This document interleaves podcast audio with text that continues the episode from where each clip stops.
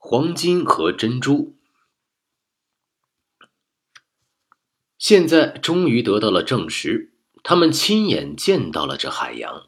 但是他们还要走到它的岸边，去亲自感受这浩渺的海水，要去亲自触摸拍来的海浪，尝尝海水的滋味，还要去连取海滩上的胜利品。他们从山上走下来的路程用了两天的时间。为了找到一条从山路到海边的最近捷径，巴尔沃亚把队伍分成了若干小组。在阿隆索·马丁率领下的第三组首先到达海滩。这个探险小组的全体成员，甚至连一般的士兵，全都充满追求功名的虚荣心，渴望着不朽的声名。以致这个平庸的阿隆索·马丁也赶紧让文书用白纸黑字写下一份文件，证明他是第一个在这尚未命名的水域中弄湿了自己的脚和手的人，为自己如此渺小的我记下一笔像一粒尘埃似小的不朽事迹。这以后，他才向巴尔沃亚报告。他已经到达海边，并且已用自己的手接触过海水。巴尔沃亚又立刻为自己想出一种新的慷慨激昂的姿态。第二天，刚好是九月二十九日的米迦勒节，他在海滩边出现了，随身只带着二十二名同伴。为了使自己像圣米迦勒一样全身武装，在庄严的仪式中占领着新的海洋，他没有急急忙忙走到海水中去，而是俨若这海水的主人和受供者，坐在一棵树下休息，神气十足的等待上涨的海水把波浪轻轻拍到他的脚下。好像一条顺从的狗，用舌头舔舐他的脚，然后他才站起身来，把盾牌附在背上。盾牌在阳光下像一面镜子似的闪闪发亮。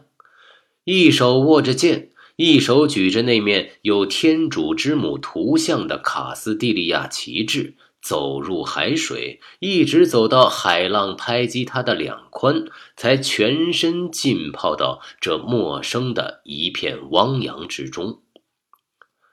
接着，巴尔沃亚这个从前的叛乱者和亡命之徒，现在是国王最忠实的仆人和凯旋者，向四面挥动着旗帜，一边高声喊道：“卡斯蒂利亚，莱昂！”亚拉冈的尊贵而又伟大的君主斐迪南和胡安娜万岁！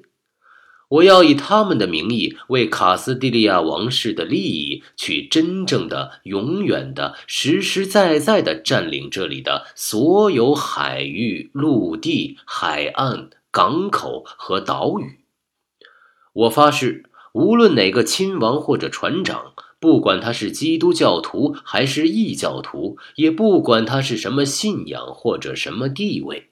只要他胆敢对这里的陆地和海洋提出任何权利，我就要以卡斯蒂利亚二王的名义进行保卫，因为这里的陆地和海洋现在已是二王的财产。只要世界存在和最后审判的那一天以前，就永远是他们的财产。所有这些西班牙人都重复了这样的誓言，他们宣誓的声音压过了大海的呼啸。现在，每个人又都用嘴唇舔了舔海水。文书安德烈斯·德巴尔德拉瓦诺再次记录下了这一幕占领仪式，用下面的话结束他的文件：这二十二人以及文件撰写人安德烈斯·德巴尔德拉瓦诺是用自己的脚踏进这南海的第一批基督教徒，他们每人都亲手试过这里的水，并且用嘴尝过。为的是要弄清它是否像其他海里的水一样是咸水。当他们知道确实是咸的海水时，他们齐声向上帝感恩。伟大的事业已经完成，现在就要从这英勇的冒险行动中得到实惠的好处。这群西班牙人从一些土人那里缴获或者换来一些黄金，不过在他们的胜利喜悦中，还有一件新的意外好事在等待他们。这就是在附近的岛屿上可以找到许许多多的珍珠。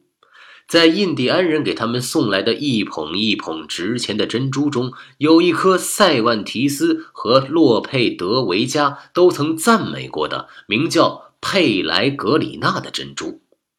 因为它作为一颗最漂亮的珍珠，装饰在西班牙和英国国王的王冠上。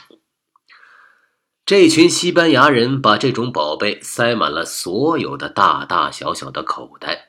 但在这里。珍珠并不比贝壳和沙粒更值钱。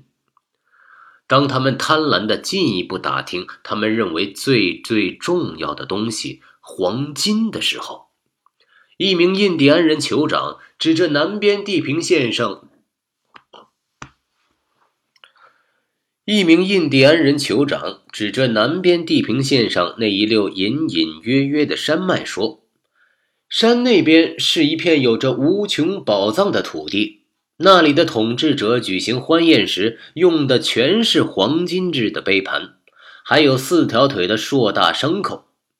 酋长说的是美洲驼，把最贵重的东西一包一包的往国王的宝库里驮。他把这个大海南边山背后的国家的名字说了出来，听上去好像是皮鲁。声音悦耳，却又非常陌生。巴尔沃亚凝望着酋长那只伸开的手所指的地方，在那里只有山峦消失在茫茫的天际。这个声音柔和、富有魅力的“皮鲁”二字立刻铭记到他的心中，他的心不平静地砰砰跳动着。